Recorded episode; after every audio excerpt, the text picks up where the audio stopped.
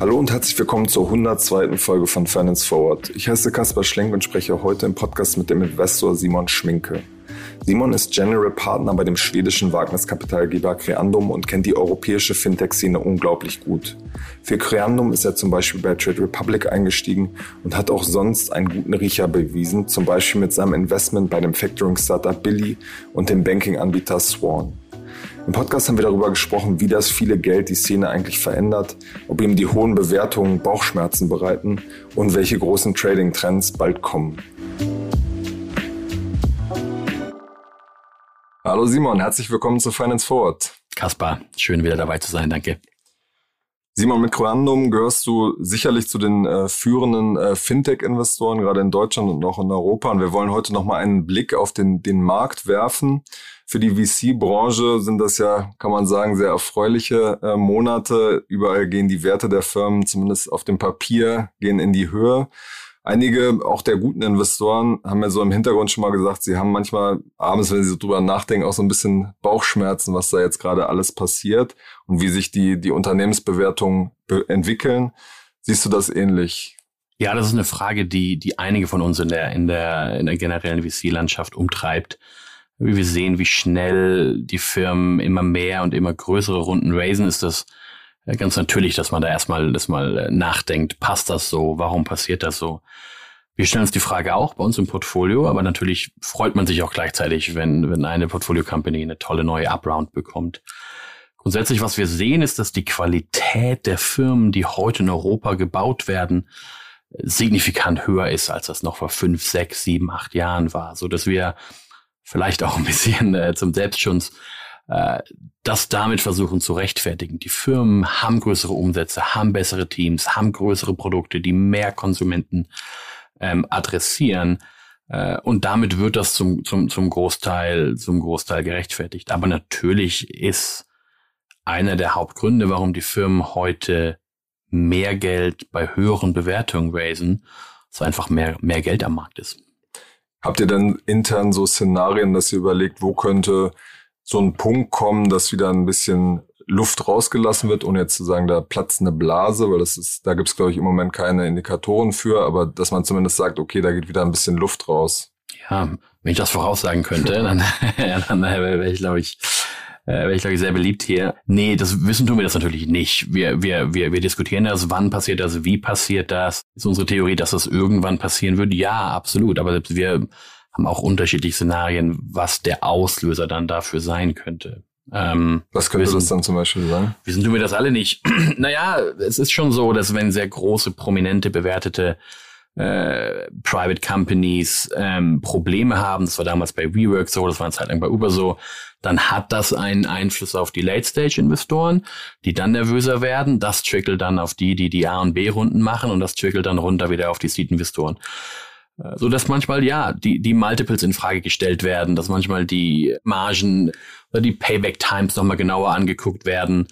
Das gab's zwei, drei, vier, fünf Mal. Äh, hat sich aber mal schnell wieder erholt. Hat sich dann aber schnell auch wieder wieder erholt. Ich glaube, ich glaube grundsätzlich ist es tatsächlich so, die Branche professionalisiert sich, es gibt mehr Geld, es werden mehr Firmen gegründet und ich glaube, dass die Unternehmer in Europa einfach deutlich ambitionierter, deutlich professioneller geworden sind, dass vielleicht ist es auch ein bisschen Teil Hoffnung als, als, als, als Glaube, ja, dass die Firmen einfach substanziell, substanziell mehr wert sind. Hm.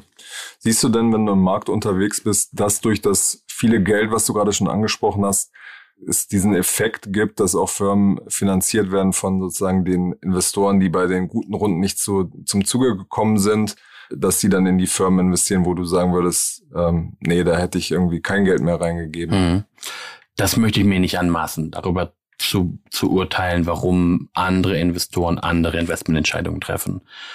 Der Grund, warum, warum ein Frühphaseninvestor an ein Thema, an ein Team glaubt, ist, ist, ist vielfältig und ähm, dem einen Investor ist das eine, dem anderen Investor ist das andere wichtiger. Das heißt, ich, ich urteile dann nicht, wenn, wenn andere VCs in Startups investieren, die wir bei Creandum äh, vielleicht abgesagt haben oder, oder nicht finanziert mhm. hätten. Das, Zumindest nicht, wenn das Mikro an ist. Nein, nein, das steht uns nicht zu. Und, ja. und wir lagen so oft falsch, dass wir, in, dass wir, dass wir in Teams oder an Ideen nicht geglaubt haben, die dann von anderen sehr intelligenten Investoren finanziert wurden und oder selbst mit Investoren, die vielleicht nicht überall in jedem Ranking auf Platz eins stehen, finanziert wurden und trotzdem extrem erfolgreich wurden. Das heißt, äh, wir haben das Wissen nicht mit Löffeln gefressen. Wir machen auch Fehler. Ähm, deswegen, das steht uns, steht uns nicht zu. Wer steht da so auf, deinem, äh, auf deiner Anti-Portfolio-Liste? Mhm. ich ärgere mich sehr, dass ich, äh, also die Liste ist lang. First of all, die Liste ist sehr lang. Die hat auch jeder VC, um, um ähm, drüber nachzudenken, was man in Zukunft anders machen kann, wo die Fehler waren. Wir schauen uns das sehr genau an. Was war unsere Hypothese damals, dass wir, dass wir an eine Idee, meistens an ist es eine Idee, nicht geglaubt haben und wie sah unsere Arbeit damals aus? Warum kamen wir zu dem Schluss? Warum haben wir daran nicht geglaubt? Das, das gucken wir uns in, in, in Retrospektive an. Ich glaube, die Firma, die mich am meisten ärgert, ist, ist Contentful hier in Berlin. Die machen einen echt, echt tollen Job heute. Ich eine Software Company. Eine Software Company, bauen Headless, Headless, Headless CMS. Ich habe die Runde, ich habe nicht an die Gründer und nicht an die Idee geglaubt, äh, in der Runde, in einen Benchmark investiert hatte. Und das tut natürlich doppelt weh, wenn, wenn ein Benchmark einsteigt. Jetzt von außen ist das, ich habe ich hab keine, keine Insights, aber ist das eine tolle Company, die globalen Standard in ihrer Kategorie gesetzt hat. Das sind Firmen, die uns überzeugen und in denen wir gerne mit dabei wären. Bauen ein tolles Produkt, sind global unterwegs, sind kommerziell erfolgreich. Das ist, äh, ich weiß nicht, ob sie mich genommen hätten. Ich glaube, gegen Benchmark ist immer, immer schwierig zu competen. Das möchte ich mir gar nicht anmaßen, aber das ist von der Art der Firma eine, die mich schmerzt. Ja, hm. groß, groß an die Content Folios. Gibt es denn da auch ein äh, Fintech-Beispiel, was dir, was dir gerade einfällt? Ah, ein Fintech-Beispiel. Äh, einige natürlich. Äh, ich habe damals die Konto-Seed-Runde nicht gemacht. Alex und Steve sind tolle Unternehmer. Da war mir die Bewertung zu hoch, in Hindsight total dumm. Äh, wir haben Public.com nicht gemacht, in Hindsight total dumm. Mm, ja, das sind vielleicht mal zwei, die, die sehr erfolgreich sind, hm. die ich nicht gemacht habe. Du hast jetzt schon ähm, über das viele Geld im Markt, haben wir eben jetzt schon ein bisschen gesprochen. Ja. Man sieht ja, dass in, in Berlin seit ungefähr einem halben Jahr sehr viel mehr amerikanische Investoren auch aktiv sind ja. und sich da umgucken, was so ein bisschen auch zum Effekt hat, dass die ja früher Series A Investoren noch früher investieren müssen. Also man sagt zum Beispiel, Early Bird ist zwei, drei Wochen nach Gründung bei einem Unternehmen eingestiegen, wo sie früher wahrscheinlich das, den Deal eher nicht gemacht hätten kommt ihr noch in die, die guten Deals rein? Wie, wie siehst du diese, diese Wettbewerbssituation im Moment? Mhm. Das ist ein Trend, den wir natürlich auch sehen. Ich glaube, was sich fundamental verändert hat in den letzten sechs, sieben, acht Jahren in Europa, ist, dass dieses Access to Capital ist, ist, hat sich komplett demokratisiert. Das heißt, wenn du früher jemanden von Sequoia kanntest, dann warst du der, der beliebteste Mann auf dem deutschen deutschen VC Networking Event. Heute kennt jeder Luciana und, und George und, und Matt und, und Doug, die, die da in London rum, rumtanzen. Das heißt, wenn du was Gutes machst, ist sozusagen eine Access zu, zu, zu berühmten amerikanischen Investoren einfach, einfach ganz einfach geworden. Auf Deutsch gesagt. Aber es ist nicht so, dass, dass man immer noch eine, eine warme Intro braucht, um an die Leute ranzukommen. Das ja. sagen die Leute in Berlin zum Beispiel, ja. dass sie eigentlich auf Cold E-Mails nicht antworten. Ne? Ja, das finde ich sehr arrogant. Ähm, aber, aber ja, was kennt ja jeder Luciana? Dann, eine Intro zu Luciana äh, von Sequoia kriegst du schon relativ einfach heutzutage, weil die ist wahnsinnig bekannt, die macht einen sehr guten Job und, und ja. Ähm, also sprich, ich glaube, um auf deine ursprüngliche Frage zurückzukommen, der Access zu amerikanischen Top-Investoren ist heute viel, viel leichter, weil mehr Leute die da drüben kennen und natürlich die auch bereit sind, äh, mehr in Europa zu tun. Einige haben nur einen London Office aufgemacht, einige machen das mit Teams, äh, die regelmäßig hier drüben sind, die Valar-Jungs, die auch N26 drin sind, machen das schon seit Jahren, die sind aber regelmäßig drüben und machen hier in Europa sehr, sehr gute Deals. Da freuen wir uns drüber und da ärgern wir uns drüber gleichzeitig. ähm, ähm, aber wir sind, wir sind fundamental der Überzeugung, dass das Wettbewerb uns besser macht. Ähm, wir sind bei wie Sie, der die ganze Zeit drüber nachdenkt, was können wir besser machen, wie können wir schneller sein, wie kommen wir schneller zu Conviction, wie können wir einen besseren Service liefern. Und wenn wir da von, von Investoren, äh, Freunden aus den USA inspiriert werden, äh, ja, das stachelt uns an, das macht uns besser, da geben wir mehr Gas. Also Wie viel schneller seid ihr geworden? Man hört ja mal die Geschichten von, von Tiger Global, dass sie irgendwie innerhalb von drei, vier Tagen jetzt ähm, ja 100 Millionen teilweise zusagen. Und das, das machen die auch schon, das machen die auch noch schneller. Ja. Und ähm, dass, dass das dazu führt, dass im ganzen Markt eigentlich alle schneller werden müssen, um überhaupt irgendwie zum Zuge zu kommen. Ja, das ist ein Thema. Ähm, das ist ein Thema, was uns auch umtreibt und ähm, in gewisser in zum gewissen Maße gehen die klassischen VCs da mit und versuchen auch schneller zu sein. Wir sagen aber auch oft Runden ab, wenn ein Unternehmer zu uns kommt und sagt, hey Simon, ich finde dich total cool, können wir mal sprechen, ich habe schon drei Termsheets. Dann sage ich, hey, wenn du schon drei Termsheets hast, warum sollen wir sprechen? Du hast bestimmt tolle, tolle Investoren da. Und dann heißt es oft, ach ja, nee, du hast noch zwei Wochen gar kein Thema. Das weiß man immer nicht genau. Ist das die dann, wollen FOMO das, produzieren. Die wollen dann FOMO produzieren. Ich lerne Gründer gerne kennen. Also der Grund, warum ich mit diesem, mit diesem Race to, Race to Conviction hm, so ein bisschen hadere ist, weil ich, ich und auch die Gründer, wir sollen es kennenlernen und wir sollen überlegen, wollen wir die nächsten zehn Jahre zusammenarbeiten habe ich Bock, dass Kasper die Nase mir jeden Samstag eine SMS schreibt oder nicht? Und wenn ich da, wenn ich da keinen Bock zu habe, dann arbeite ich auch nicht mit dir. Und das kannst du in einem Call feststellen, dann Hut ab, aber wahrscheinlich braucht es dann irgendwie doch zwei, drei Lunches und drei, vier Calls, um festzustellen, wollen wir eigentlich zusammenarbeiten? Deswegen dieser Race, den, den einige Gründer da draußen fahren, den ich nachvollziehen kann, weil, weil bist nicht Unternehmer geworden, um Geld zu wählen, bist Unternehmer geworden, um ein Produkt zu bauen. Das heißt, grundsätzlich kann ich das schon nachvollziehen, aber ob du jetzt fünf Tage oder acht Tage deinem Fundraising verbringst oder Gott bewahre sogar 14 Tage, da ist mein, mein Rat an, an die Unternehmer, die wir bei Kranum finanziert haben und die dann eine Folgerunde raisen. Lern die Leute kennen.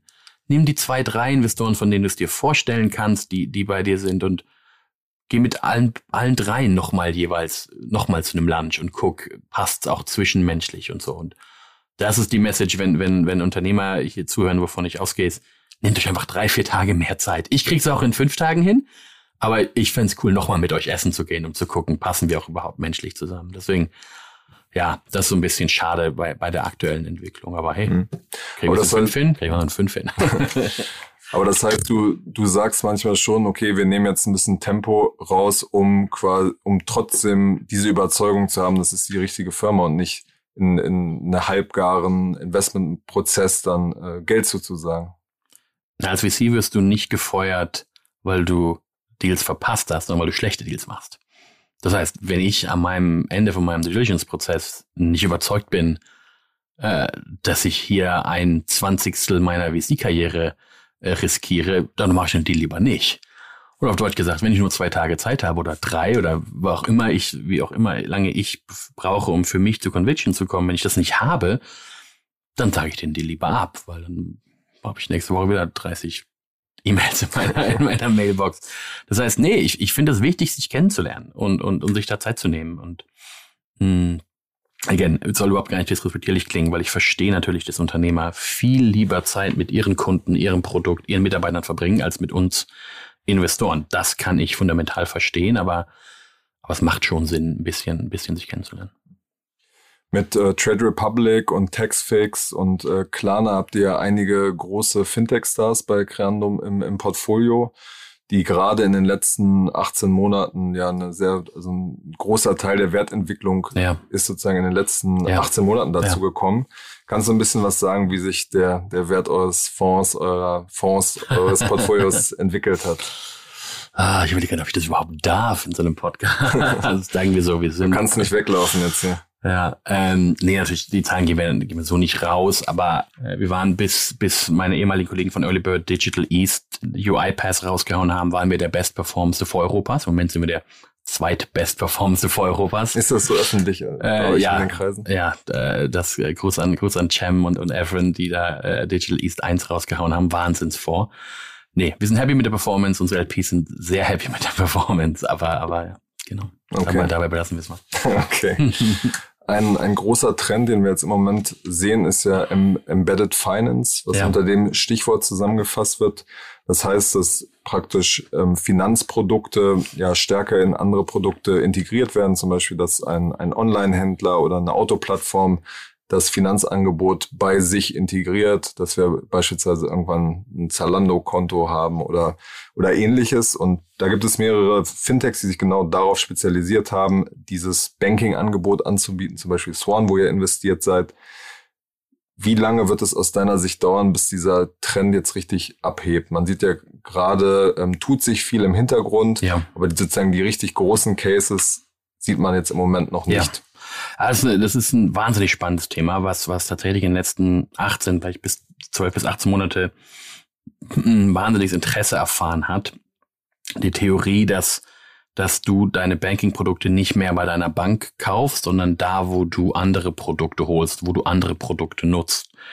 Ähm, wir hatten das Glück, Swan kennenzulernen in der Seed-Runde. Die haben gerade von Excel eine sehr, sehr große A-Runde geraced, basierend auf der Hypothese, dass dieser Trend sich eben eben durchsetzt. Das kann Swan beeinflussen, indem sie ihr Produkt schneller, besser, größer machen. Aber weil du natürlich durch andere Firmen gehst, hängt das auch davon ab, wie schnell bietet ein Autoscout ein eigenes Transaktionskonto zum Autoverkauf an, wie schnell bietet eine Doktorplattform ein Zwischenverrechnungskonto für Privatrezepte an. Also sprich, wir stellen die Technologie oder Swan stellt die Technologie zur Verfügung, aber die Plattformen müssen es integrieren, müssen das umbauen, müssen das einsetzen. Swan ist jetzt seit letztem Oktober live, hat ein irrsinniges Interesse äh, gesehen von Firmen, die gerne Finanzprodukte anbieten wollen. Da gibt es jetzt einige knappe dreistellige Zahl, die das umsetzen und umbauen. Einige sind schon live und einige kommen in den nächsten Monaten und ich glaube, dann wird auch, wirst auch du, Kaspar, demnächst irgendwo ein, ein von Swan bereitgestelltes Finanzprodukt in, an einem Ort treffen, von dem du gar nicht wusstest, dass es Sinn macht, hier Geld zu hinterlegen, eine Karte zu nehmen, eine Transaktion auszuführen. Wir glauben da wahnsinnig dran. An diesen Fintech Infrastructure Plays haben wir einige andere Themen noch gemacht. Äh, und das beginnt mit dem Banking und das, das macht Swan ähm, aus Paris sehr, sehr gut. Wo denkst du, sind da die, die ersten Anwendungsfelder, wo man quasi ganz klar sagen kann, okay, ähm, das verstehe ich total, warum das sinnvoll ist? Ähm, stell dir vor, du bist eine Plattform, bei der Vermieter Wohnungen einstellen und du, Kasper, suchst dir eine Wohnung da aus. Ähm, Marketplace-Modell, Listing-Modell. Ähm, Wäre für die Plattform schon ganz nice, wenn auch die Mietzahlungen darüber laufen, um sowohl den Mieter als auch den Vermieter an die Plattform zu binden. Dann weiß die Plattform, wann der Mieter was Neues braucht oder wann der Vermieter die Wohnung wieder neu einstellt und bindet so beide Parteien äh, an sich, wenn ein Mietkonto zum Beispiel über diese, über diese Real Estate Plattform läuft. Ein Beispiel. Das kannst du an jeden Marketplace, an jede, an jede SaaS Company, wenn man, wenn man, wenn man zwei drei Minuten drüber nachdenkt, stellt man fest, ja, wenn die komplette Transaktion auf dem Marktplatz laufen würde, ist das sowohl für den Käufer und Verkäufer nice, aber es ist eben auch für den Marktplatz äh, interessanter, weil der dann die Transaktion sieht, weil der dann daran partizipiert, weil er beide Seiten von dem Marktplatz äh, an sich bindet und so weitere Services anbieten kann. Das heißt, das äh, Integrated Finance ist sowohl ein Revenue Generating Thema, es ist aber ganz, ganz interessant auch für die Kundenbindung, äh, weil ich so eben nicht nach dem Listing, die ich dann bei dem Marktplatz gefunden habe, wieder weg bin, sondern jeden Monat oder wann auch immer ähm, weiter an, an, an, äh, an die, an die, an, in dem Fall Real Estate Plattform denke. Und das ist interessant für die. Hm. Man sieht jetzt, äh, hat jetzt in den letzten Tagen eine, eine Nachricht zu so einem Embedded Finance äh, 1.0, würde ich es nennen, äh, mitbekommen. Und zwar, dass äh, Amazon nämlich äh, von der Landesbank Berlin äh, wahrscheinlich weggehen wird. Die haben ihre Strategie komplett äh, umgestellt. Und das Produkt, wenn man das benutzt hat, das war schon alles noch ein bisschen oldschool. Nichtsdestotrotz, Amazon natürlich ein sehr äh, prestigeträchtiger äh, Kunde. Würdest du, wenn jetzt ähm, so eine, eine Banking-Firma, ein Banking-Fintech ähm, Amazon quasi als Kunden bekommen könnte, würdest du den raten, macht das auf jeden Fall oder nicht? Also Vorteil ist natürlich, hat eine enorme Strahlkraft, aber Amazon ist auch dafür bekannt, dass sie sehr hart verhandeln, was Margen angeht und da am Ende für die Partner oft nicht so viel übrig bleibt. Mm das ist eine Frage, da weiß ich nicht genau, ob ich da qualifiziert bin, das zu beantworten. Ähm, grundsätzlich sind Lighthouse-Customers für viele Startups interessant und grundsätzlich Volumen auf eine Plattform zu bringen bedeutet auch immer oft, dass man für andere Kunden Dinge billiger anbieten kann. Economies of Scale, gerade im Fintech, wo es schon noch hohe Fixkosten gibt, äh, oft Regulierung, Licensing, Technologiepartner, die oft einfach Fixkosten, keine Variablen ähm, chargen das kann schon Sinn machen. Und wenn, wenn, wenn Amazon sich bei Swan meldet, bin ich der Letzte, der sagt, lass das mal, lass mal sein. Ähm, ob wir dann damit so viel Geld verdienen, ist in der Tat eine andere Frage, aber, aber spannend wäre das. Hm. Ein weiterer großer Fintech-Trend ist ja der mobile Aktienhandel, gerade in den vergangenen Monaten sehr groß geworden. In Trade Republic seid ihr ja auch schon beteiligt. Wie lange geht das aus deiner Sicht noch weiter, dieses äh, Hype-Thema? Ich hoffe, dass das bald nicht mehr als ein Hype-Thema, sondern als ein, äh, als ein, als ein Thema angesehen wird, was hoffentlich in die Massen geht. Wenn du dir anguckst, wie viele äh, was der Anteil der Leute ist in den Nordics, die Teile äh, ihres frei verfügbaren Einkommens in, in Equities anlegen. Und wenn du das mit Deutschland vergleichst, dann hoffe ich, dass es noch sehr, sehr viel mehr Deutsche gibt, die, die ihre Altersvorsorge bisschen intelligenter ähm, steuern und das unter anderem über Trade Republic machen. Was, was Christian und Thomas äh, und Marco da bei Trade Republic aufbauen, äh, ist, ist ein Neo, ist, ist, ist ein, ist ein Neo-Broker, aber die Idee ist einfach, ist natürlich äh, das ein, als ein, als ein Produkt aufzubauen, was dich, sobald du in den, in den Job gehst, Zeit deines Lebens begleitet, deine Savings intelligent zu managen. Da ist das Investment in, in Equities und, und, und, und, ETFs und jetzt auch in Krypto ein Teil davon, aber äh, die Idee bei Total Public ist nicht Daytrading. Die Idee ist Savings Plans und, und langfristig drüber nachzudenken, wie legst du dein Geld an? Deswegen, ich hoffe, dass in Deutschland, dass, wohl es ein Hype-Thema gesehen wird, dass das für die Gesellschaft eher als ein Standardthema wird. Aber es ist nicht so, dass über den, über den Hype, über sozusagen die Bewegung am Aktienmarkt die Leute dann erst reingezogen werden und sich dann vielleicht auch Gedanken über langfristige Themen erst machen? Wenn das so ist, dann freue ich mich über sehr viel Volatilität im Markt. Äh, grundsätzlich glaube ich einfach, dass, dass sich um seine privaten Finanzen zu kümmern und das intelligent zu machen, erstmal was grundsätzlich Gutes für die, für die Gesellschaft ist und insbesondere die Gesellschaft in Deutschland. Wenn Trade Republic mit, mit ihrem Produkt dazu beitragen kann, dann macht mich das als Investor happy. Es macht mich aber auch einfach happy für, ja, für den Wohlstand und für den Wohlstand hier. Hm. Wenn man sich das Geschäft langfristig anguckt, ist ja immer so ein bisschen die Frage, was passiert mit den, mit den Margen. Die haben ja schon die Gebühren extrem runtergekattet und haben das Ganze so aufgebaut, dass zum Beispiel der Sparplan kostenlos ist, was dazu führt, dass du ja eher langfristig ähm, äh, anlegst. Dann gibt es das Thema, dass ähm, ja unklar ist, wie es langfristig mit den Rückvergütungen aussieht. Und viel Handel heißt ja auch gleichzeitig viel Umsatz. Wie schafft man es da quasi, das kurzfristige Ziel ähm, sozusagen nicht zu sehr in den Blick zu nehmen, sondern da langfristig zu denken? Das schafft man, indem man überzeugt ist, wenn die Kunden happy sind, dass man auch langfristig zufrieden ist. Und also du hast keine Angst, dass du da langfristig kein Geld mit verdienst. Nee, auf gar keinen Fall.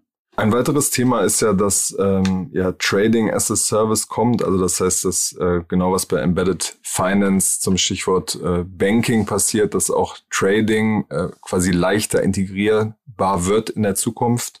Wir hatten da mal berichtet, dass ihr bei, bei Lemon Markets eingestiegen seid. Das wolltet ihr bislang noch nicht äh, kommentieren. Aber jetzt vielleicht für dich grundsätzlich mal, wie siehst du diesen Markt? Wird das tatsächlich kommen und wo, wo wird das kommen? Ja, ist schwierig, äh, Geheimnisse äh, vorzuhalten, Kaspar. Ich weiß nicht, wie du das immer hinkriegst. Ja, ähm, grundsätzlich ist es einfach so, dass, dass du das in, in sehr vielen Bereichen siehst, wenn du, wenn du Funktionen, die bisher von Produkten für Consumer angeboten wurden, äh, hinter eine API stellst und dann Leuten zur Verfügung stellst, die damit was anderes machen können, eigene Produkte bauen, ist das natürlich ganz spannend, weil du dich dann um die Customer Service, Kundenakquise nicht mehr kümmern musst. Also sprich, wenn du, du Trading hinter eine API legst, das macht, macht Lemon Market zum Beispiel hier in Berlin, gibt es auch in den USA zwei, drei Firmen, die sehr, sehr gut laufen. Dann ermöglicht es, sich einfach auf das reine Produkt äh, des Tradings zu fokussieren und lässt andere das Customer Interface bauen oder das andere direkt auf der API selber zu traden, eigene Strategien zu bauen. Das ist ein Thema, was wir bei Cranium super spannend finden, wenn, wenn, wenn du andere ermöglicht, Dinge zu tun und am Volumen partizipierst. Wie gesagt, Kundenakquise und Google und Facebook reich machen, hatten wir ja schon im letzten Podcast. ist, ist was, was wir bei, wir als Investoren natürlich immer so semi-spannend finden. Das heißt, äh, wenn du höheres Volumen mit weniger Leuten schieben kannst, also Leuten, die das Ganze über eine API machen, ist das grundsätzlich super spannend. Wenn du von oben auf den Markt drauf guckst, wie denkst du, geht das dann weiter? Also wenn, wenn ähm, Trading genauso eine ähm, Commodity wird, wie jetzt zum Beispiel ein Banking-Produkt schon ist, wie findet dann eine Differenzierung statt? Wo sind sozusagen die Player, die da schaffen werden, groß zu werden? Ja, das ist, das ist eine, eine, Frage, die schwierig äh, jetzt zu beantworten ist. Aber es ist auch heute so, dass du, Kasper, dich für ein Bankkonto entschieden hast. Es wahrscheinlich nicht mehr die Sparkasse äh, Münster ist, sondern wahrscheinlich irgendwas Modernes, oder? Wo bist du? Ja, ich habe, glaube ich, sieben Konten. Ne? Sieben Konten, okay. Ja, Schufa ist im Arsch. Aber ich mache das natürlich auch, um ein bisschen zu gucken, wie ja, funktionieren die einzelnen Würde ich auch sagen, genau. Ähm, nee, Spaß beiseite. Ähm, Du hast dich emotional für irgendein Produkt entschieden, wegen wahrscheinlich nicht, weil du besser Geld abheben kannst oder weil du äh, weil du mehr Filialen hast und wahrscheinlich, weil dich das digitale Produkt überzeugt hat. Vielleicht hat die Karte dich beeinflusst, das ist was äh, im Banking ein großes Thema ist. Ähm, aber ultimativ geht es darum, eine bessere Customer Experience zu bauen rund um das um das Core-Thema, rund um das Financial Product, was du anbietest. Ähm, da wird es mehr Wettbewerb geben, gibt es heute schon mehr Wettbewerb, und auch in Deutschland rund um Trade Republic, aber wenn ich sehe, wie Trade Republic ihre Produktmannschaft aufbaut, an was für Themen die arbeiten, das ist so beeindruckend, dass wir einigermaßen entspannt in die Zukunft schauen. Hm, okay. Die Themen, die wir jetzt besprochen haben, also Embedded Finance, ähm, Trading as a Service, das sind jetzt ja eher Zukunftsthemen. Wenn wir jetzt nochmal an das andere Ende der Fintech-Entwicklungsskala, will ich mal sagen, blicken, dann gibt es ja da viele große Player, wie zum Beispiel PayPal, aber auch Revolut, N26, Klarna, die in ihrem Kerngebiet schon relativ stark sind und jetzt ähm, ja anfangen zu überlegen, wie können wir so eine Art Super-App bauen. Also immer wieder mehr ähm, Dienstleistungen, mehr Services, mehr Features in die Apps zurückziehen. Glaubst du, dass das ähm, funktioniert oder ist das eigentlich nur ja, entwickelt worden, um irgendwelche Investorenfantasien anzukurbeln? Ja, ähm, bestimmt ist es auch ein Teil davon. Nein, ähm, was du als, als Fintech machen kannst am Anfang, wenn du feststellst, was in deinem, in deinem Markt irgendwie Product Market Fit gefunden ist, zu überlegen, wie, wie geht's weiter. Du kannst dir andere Kundengruppen in deinem Heimatmarkt angucken. Du kannst versuchen, die gleichen Kunden, die du zu Hause gefunden hast, in anderen Märkten zu finden. Oder du kannst anfangen, den Kunden zu Hause oder, oder abroad mehr Produkte anzubieten. Das sind so die, sind so die drei typischen Überlegungen, die du, die du machst, nachdem du zu Hause Product Market Fit gefunden hast. Aber was du gesehen hast, ist, dass Revolut und, und N26 relativ schnell geografisch expandiert haben, aber sich dann natürlich auch überlegt haben, hm, äh, wie verdienen wir eigentlich Geld mit unserem, mit unserem Produkt? Und, und Retail Banking allein über die Interchange auf die Karte oder äh, auch mit einer, mit einer Subscription Fee auf das Konto rein, damit Geld zu verdienen, ist nicht so einfach. Ähm, deswegen ist es, glaube ich, ganz natürlich, dass die beiden oder jetzt mal die beiden äh, als, als Vertreter für den Neobanking Space sich überlegen, welche Produkte können wir denn noch anbieten. Das Witzige daran ist ja, dass die beiden, dass die Neobanking-Welle ja so ein bisschen gestartet ist mit der Idee, we're unbandling finance. Das heißt, ja. wir machen einfach eine Sache richtig gut. Die machen wir besser als die klassischen Banken, die irgendwie 100 Produkte anbieten und davon nichts richtig. Deswegen ist es, ist es, ist es fast witzig jetzt zu sehen, wie sowohl es ein Rebundling gibt, also sprich die Integration von, von anderen, von anderen Anbietern, die sich selbst spezialisiert hatten, wie sehr was N26 alles an Partnern integriert hat, um Produkte anzubieten, aber jetzt auch eigene weitere Produkte anbietet. Das ist aber nicht einfach, weil mh, hm, das Core-Produkt haben die geknackt, das können die gut, aber ähm, das heißt ja nicht, dass die ein besseres Mortgage-Produkt als ein reiner Mortgage-Player äh, anbieten können. Das heißt ja nicht, dass das Trading-Produkt von N26 besser wird als das Trading-Produkt von Trade Republic, weil ein gutes Trading-Produkt anzubieten ist schwierig. Und theoretisch mit dem Wissen und der Mannschaft, die eine große Neobank hat, können die weitere Produkte anbieten. Das heißt aber auf gar keinen Fall, dass der Erfolg da garantiert ist. Die haben den Vorteil, dass die Access zum Custom Customer haben. Das heißt, die haben eine Kundenbasis, die sie mit neuen Produkten leichter bespielen können. Das ist der Vorteil. Mm, die Frage ist, musst du ein wirklich eins zu eins gleich gutes Produkt anbieten wie einen Pure Player, wie in diesem Fall jetzt mal Trade Republic?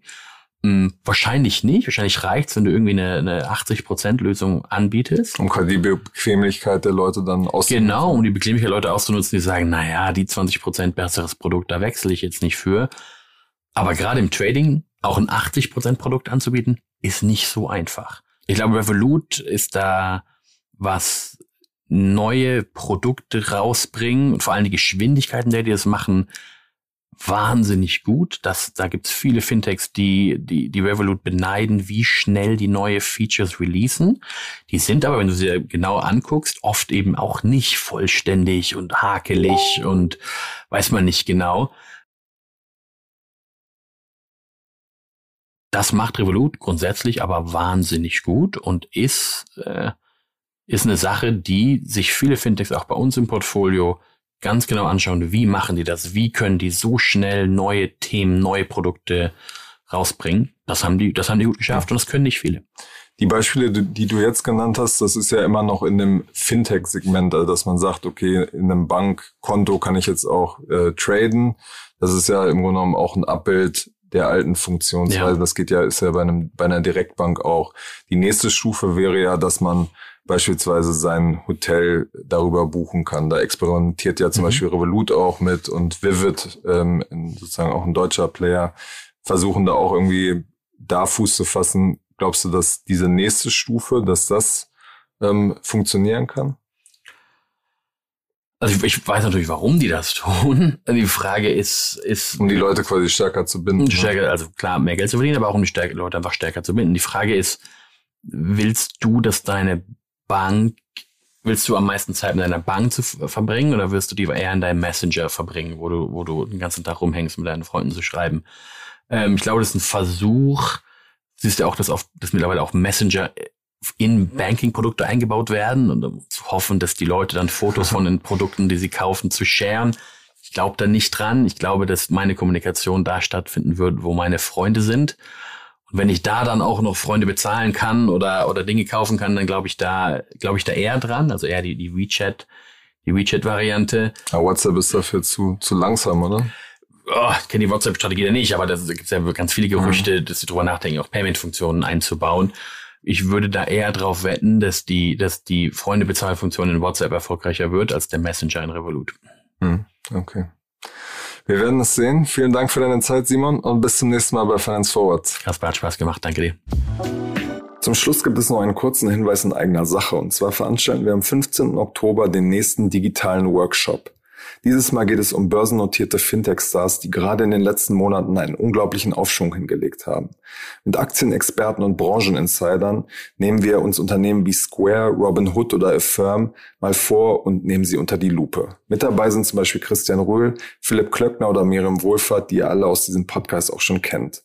Wenn ihr euch für die Fintech-Szene interessiert und auch sonst mal verstehen wollt, wie diese Unternehmen eigentlich genau funktionieren, meldet euch gerne an. Geht einfach auf unsere Website unter dem Reiter Digitale Workshops, findet ihr alle Informationen und mit dem Gutscheincode FFWD15 bekommt ihr auch noch einen Rabatt. Viel Spaß dabei und wir freuen uns, euch zu sehen.